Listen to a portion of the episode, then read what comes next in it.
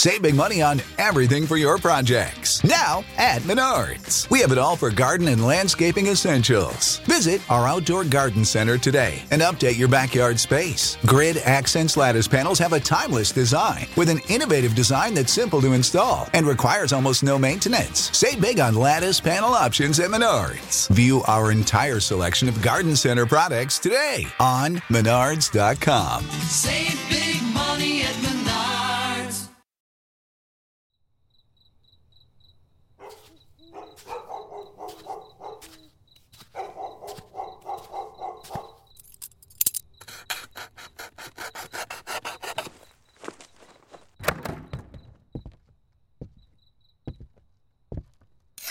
¿Lo ves, Richie? Satán está de tu lado. Hoy es tu noche. Vamos, hazlo. No te detengas. ¿Hueles el dinero? ¿Hueles la sangre? Corría el verano de 1984 en el vecindario de Glassell Park, al noreste de Los Ángeles, cuando la señora Vincow sintió un movimiento brusco en su cama y despertó sobresaltada. Abrió los ojos con temor y encontró la sonrisa de Richard, sus dientes podridos, el vaho denso de su aliento, la mirada fría y un cuchillo que brillaba en su mano. Un cuchillo que a pesar del miedo pudo reconocer inmediatamente. Era el cuchillo con el que durante años había picado y rebanado verdura en su cocina. Era su cuchillo preferido. No te muevas, anciana. No hagas ruido. Hace tiempo que no sientes nada, ¿verdad? Bueno, hoy estás de suerte.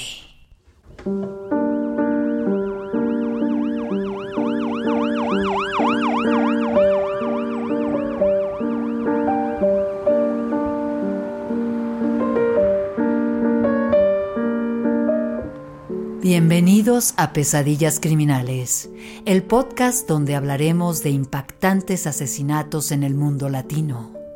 Soy Yareli Arismendi y si bien ya estamos acostumbrados a un ambiente sangriento, por más que queramos ignorarlo, se quedan en nuestra imaginación. Acompáñame a elaborar juntos esta segunda parte de El merodeador nocturno, Richard Ramírez, en estas pesadillas criminales.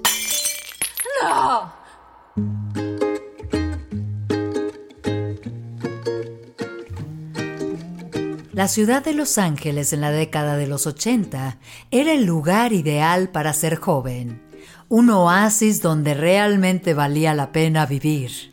Un sol radiante casi todo el año, playas, centros nocturnos, universidades y toda la modernidad que una gran ciudad puede ofrecer.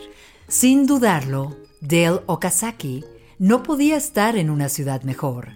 Trabajaba arduamente para ser ascendida a supervisora de tránsito y aquella tarde arreglaba su casa para brindar una fiesta muy especial a sus amigos y amigas.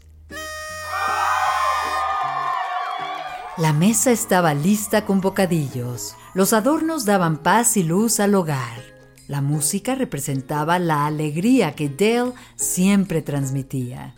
A ella le gustaba consentir y halagar a sus seres queridos. Era una mujer generosa y alegre, pero, como tú y yo sabemos, al miedo y a la muerte la felicidad les importa un carajo. Dale Okazaki tenía los días contados. Regresemos a Glassell Park, la escena del crimen con la que Richard Ramírez, el acosador nocturno, asombró por primera vez a Los Ángeles y perturbó a la comunidad y a los agentes de la Oficina de Homicidios.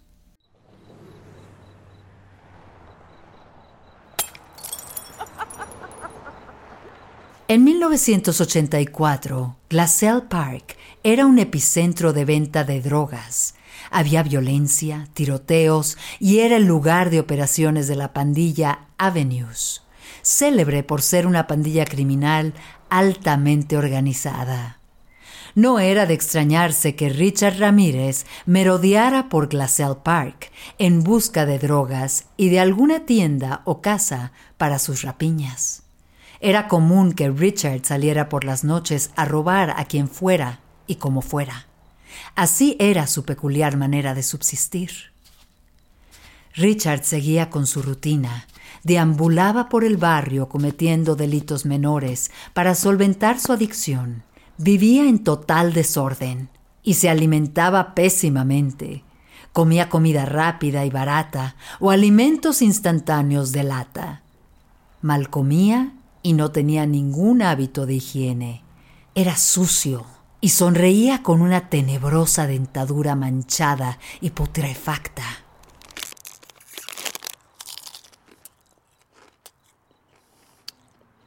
Así era la estampa del merodeador nocturno, el acosador de los ángeles. Un tipo sucio con mirada fría, de voz suave y pausada, que era llevada por el aire sobre un aliento de los mil demonios. Richard Ramírez era el retrato de un hombre que exhalaba miedo. Aquella noche, Richard caminaba excitado, sediento de acción y de sangre Hacía tiempo que se portaba bien.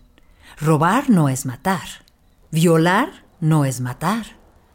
Pero había llegado el día. Muchos años habían pasado desde que le quitó la vida a la pequeña Mei Lueng. Era momento de volver a sentir. Vamos, Richie. Hoy es el día. Hagámoslo. Recuerda, todo hombre verdadero tiene un diablo y no debe descansar hasta encontrarlo.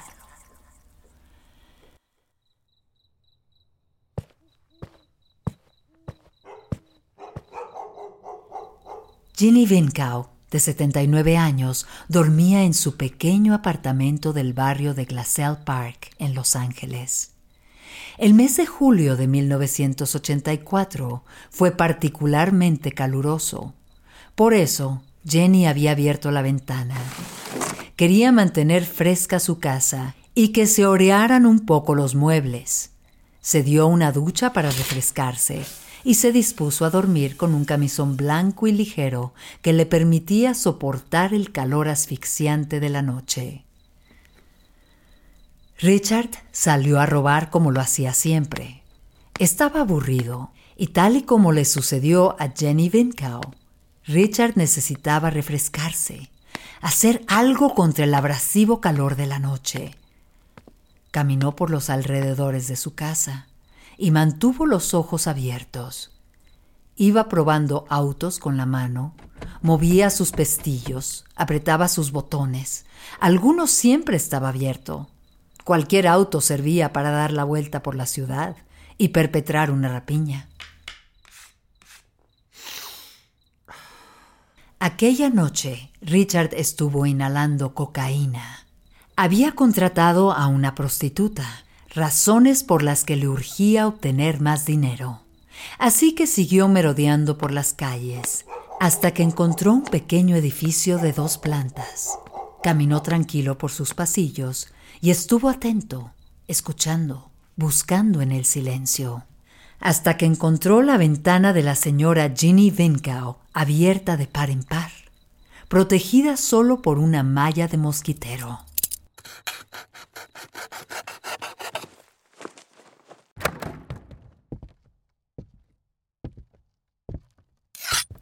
Ya la tienes dominada, Richard. Ahora solo tienes que terminar el trabajo. La señora Vincow no tuvo oportunidad de gritar y pedir ayuda. Richard la sometió y comenzó a violarla. Después la apuñaló sin piedad y terminó con su vida abriéndole una brutal herida en el cuello.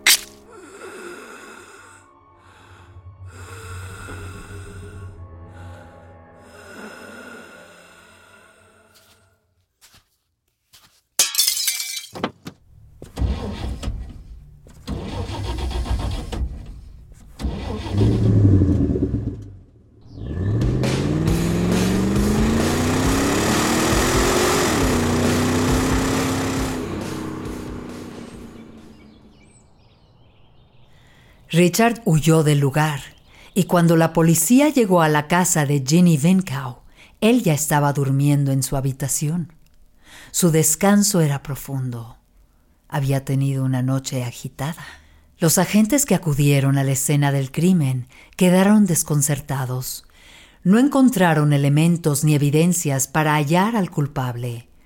Los datos que daban del hijo de la víctima no revelaban pistas para encontrar un móvil claro para el homicidio.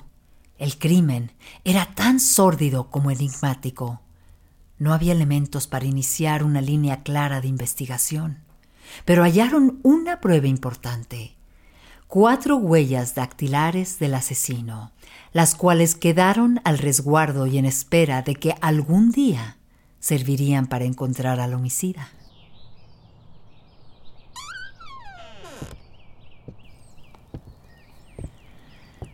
A la mañana siguiente el hijo de Ginny Vincow encontró a su madre sin vida. Toda la habitación estaba bañada en sangre. La anciana lucía indefensa. Su camisón blanco teñido de escarlata hecho jirones sobre su cuerpo. Aunque, observando con detenimiento, el camisón roto y empapado de sangre más parecía un sudario profanado.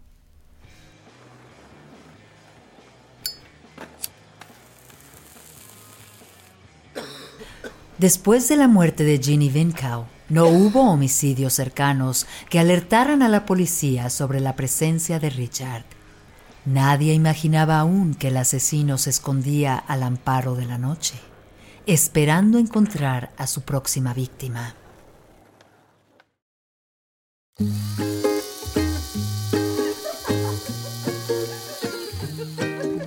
Casi un año después, la joven Dale Okazaki estaba a punto de cumplir 35 años y la vida le sonreía. Festejaba en casa de sus padres porque al fin la habían ascendido en el trabajo. Ya era supervisora de tránsito. Tenía un novio que la amaba y estaba tomando un curso de repostería que la hacía muy feliz. Vamos, ¿qué más se le puede pedir a la vida? Mientras en casa de los Okazaki reinaba la alegría, Richard Ramírez observaba feliz su nuevo revólver calibre 22, un calibre popular entre sicarios, un arma pequeña de poco poder, pero con una ventaja. Cuando entra al cráneo haciendo zig-zag sin tener la fuerza suficiente para salir, deja daños irreversibles en el cerebro. Richard lo sabía era el arma ideal para estar cara a cara con la víctima. Me encanta, Richie. Ahora eres más poderoso. ¿Sientes el arma fría en tus pantalones? Ah, qué bien se siente. Vamos, hay que estrenarla. Espabilate, salgamos de casa.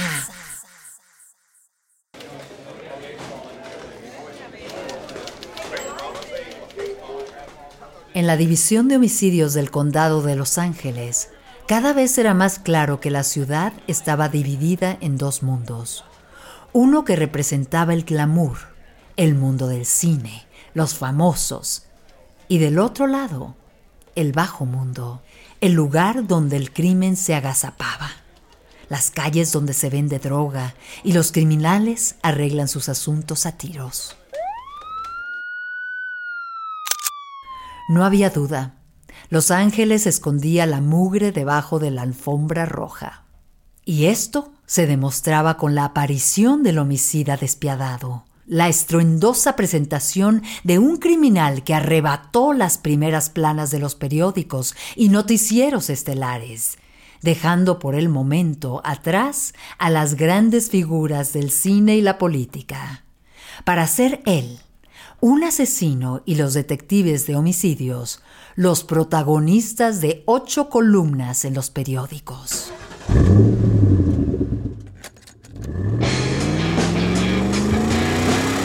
Richard Ramírez conducía un auto robado por la autopista de Los Ángeles. Iba excitado escuchando Highway to Hell de ACDC y sintiendo el frío del revólver entre sus piernas. En el trayecto, vio a una mujer hermosa, una latina que conducía sola por la autopista. Era María Hernández, la Rumi de Dale Okazaki. Ambas habían quedado de encontrarse en su casa. Dale ya la esperaba. Había terminado de comer con sus padres y le tenía buenas noticias a María. Era un día para festejar. Es ella, Richie. Síguela. Puedes sentir el aroma de su cabello. Parece que nos lo trae el viento. Richard se mantuvo detrás de María Hernández hasta que ella estacionó su coche en el garaje de su casa. Richard se acercó sigiloso para sorprenderla y la sorprendió. María apenas había bajado del auto y se encontró con la sonrisa oscura de Richard. Todo sucedió rápidamente. Richard le apuntó con el arma y disparó. María, como acto reflejo al ver el arma, se cubrió el rostro. Bien hecho, Richard. Veamos qué hay dentro de casa. Dale Okazaki estaba en la cocina cuando escuchó el disparo. No supo qué hacer, pero atinó a esconderse detrás del mostrador de azulejos blancos. No escuchó nada y esperó unos minutos. Cuando decidió asomarse para saber qué pasaba, se encontró con Richard, que ya le apuntaba con el arma. No tuvo tiempo de reaccionar. El disparo que mató a Dale Okazaki despertó a María Hernández. Milagrosamente había sobrevivido. El momento en que Richard le apuntó en el garaje, María se cubrió la cara con las manos. Afortunadamente, María tenía las llaves de su auto en la mano derecha, y fueron las llaves las que le salvaron la vida, desviando la bala, una bala que iba directo a su rostro. María se levantó del suelo, un poco desorientada, y caminó con miedo hasta la entrada principal de la casa. Dedujo que Richard saldría por la misma puerta del garaje por la que había entrado así que fue hacia la entrada principal de su casa y antes de llegar vio que la puerta se abría y se encontró con Richard cara a cara, vestido totalmente de negro, calmado y tranquilo saliendo de la casa, como si solo hubiera estado ahí de visita, como si no fuera un asesino, dejando la escena del crimen. María intentó huir y esconderse detrás de un automóvil, pero Richard la seguía con la mirada, sorprendido. María no tenía posibilidad de huir. La chica está viva, Richard. Al parecer Satán tiene otros planes. Déjala. Él sabe lo que hace. Richard despertó de su asombro al encontrar a María Hernández viva. Reflexionó un momento y caminó decidido hacia el Toyota amarillo que había robado y se alejó del lugar.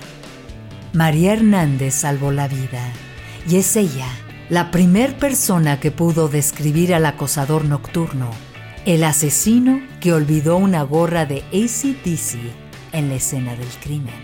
Ahora el rock tenía a su peor fanático recorriendo las calles de Los Ángeles.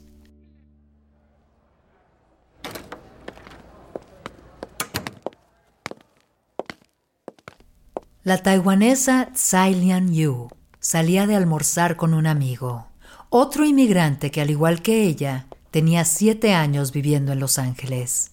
Lian Yu, o Verónica Yu, como le decían sus amigos estadounidenses, se despidió de él y subió a su automóvil para tomar la autopista de Monterey Park hacia su casa. Richard Ramírez, quien recién había matado a Dale Okazaki, Iba en su Toyota por la misma autopista que Verónica Yu. Estaba aún excitado por lo sucedido. Si bien había saciado su sed de sangre, no estaba del todo satisfecho. María Hernández se le había escapado. Y aunque fueran los designios de Satán, no estaba del todo de acuerdo. ¿La ves, Richie? Esa mujer oriental es muy hermosa. Síguela. No la pierdas. Verónica Yu, estudiante de Derecho, mujer despierta y de mente ágil, descubrió que el Toyota amarillo la venía siguiendo. Primero cambió de carril y aceleró un poco para confirmar su sospecha.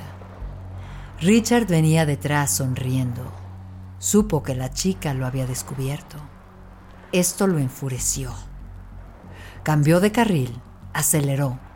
Fue rápido, se sintió hábil, dio un último giro al volante y quedó detrás de Verónica Yu.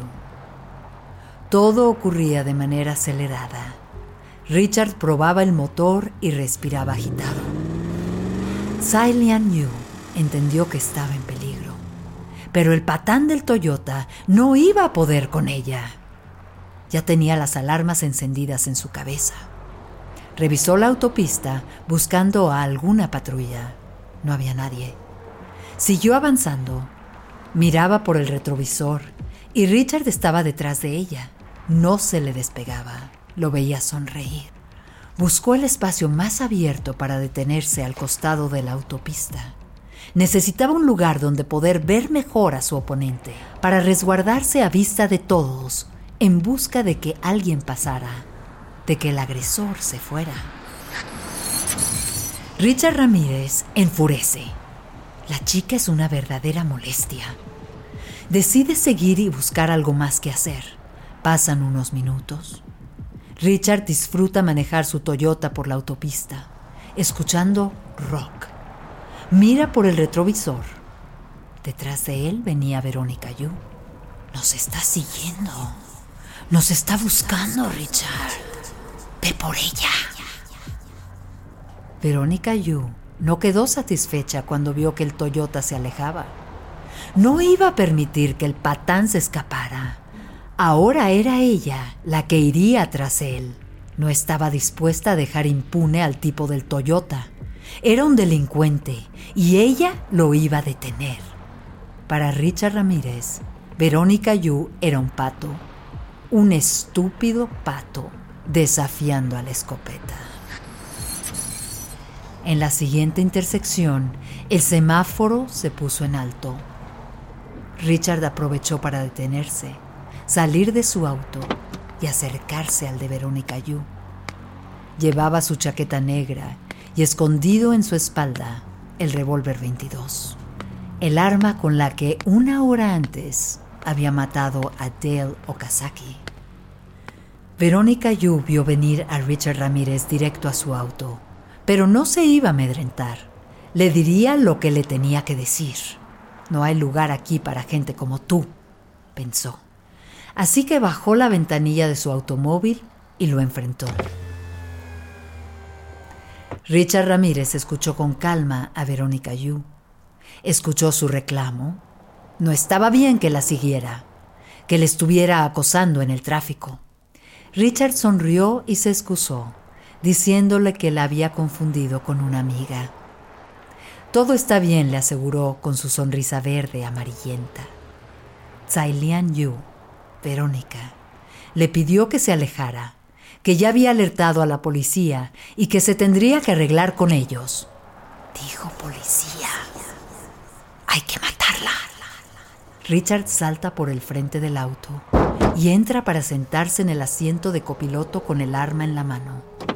Verónica le suplica que se calme, que se detenga, pero Richard Ramírez no la escucha. En el ambiente hay un olor que parece ser el anuncio de los cuatro jinetes del apocalipsis. Un infierno. Verónica Yu está sometida bajo el vaho de su boca fétida. Richard dispara en el costado derecho. La bala atraviesa justo debajo de su brazo. Verónica Yu reacciona ante el dolor. Se repone, intenta escapar, y patear al tipo del Toyota amarillo. Abre la puerta y sale del auto. Tsai Lian Yu, la inmigrante taiwanesa, inteligente, estudiante de derecho, una mujer feliz, dio unos pasos con la última fuerza que le quedaba después de los disparos y se desplomó a mitad de la autopista, desangrándose. Pero no se daba por vencida y pidió ayuda. Richard la miró inexpresivo y aunque parecía sonreír, no se le movía ni un solo músculo. De pronto, como una explosión, Richard se fue corriendo como alma que se la lleva el diablo. Nuevamente hubo testigos, personas que llamaron a la policía y describieron los hechos. Cuando llegó el primer oficial del Departamento de Policía de Monterey a la escena, Verónica Yu aún respiraba. El policía intentó obtener información, pero no lo logró. Verónica Yu dejó de respirar. Richard Ramírez, el acosador nocturno, lo había vuelto a hacer. Muy a su pesar, ya no podía seguir en el Toyota amarillo. Tenía que despistar a la policía. Entonces tomó un autobús de pasajeros que lo llevaría al centro de Los Ángeles.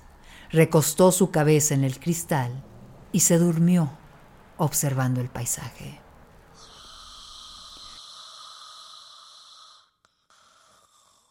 Richard descansó diez días después de su doble asesinato. Salía a la calle solo a comprar comida y regresaba a dormir.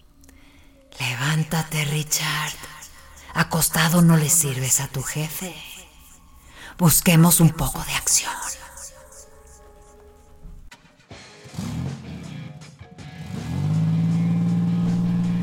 Richard Ramírez, el intruso del valle, como comenzaron a llamarlo antes de ser apodado como el acosador nocturno, iba nuevamente en un Toyota robado por el freeway. Su espíritu asesino había regresado intacto. Mientras conducía, recordó algo que alertó sus sentidos. Estaba cerca de la casa bonita que había robado hacía un año.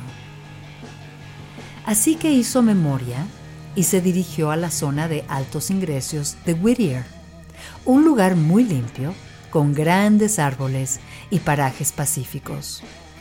Richard condujo el Toyota hasta llegar al hogar del matrimonio Satsara. Era la casa donde había robado el año pasado y que ya conocía bien. Así que se estacionó afuera y esperó a que bajara la luz. No quería ser visto por nadie.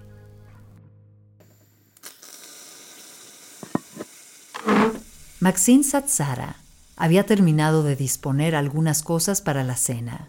En la habitación, su esposo, Vincent, acomodaba sus enseres personales, escondió un par de zapatos debajo de la cama y se encontró con su escopeta. Fue el momento en que cayó en la cuenta que al día siguiente llegarían los niños de visita. Entonces se alertaron sus sentidos.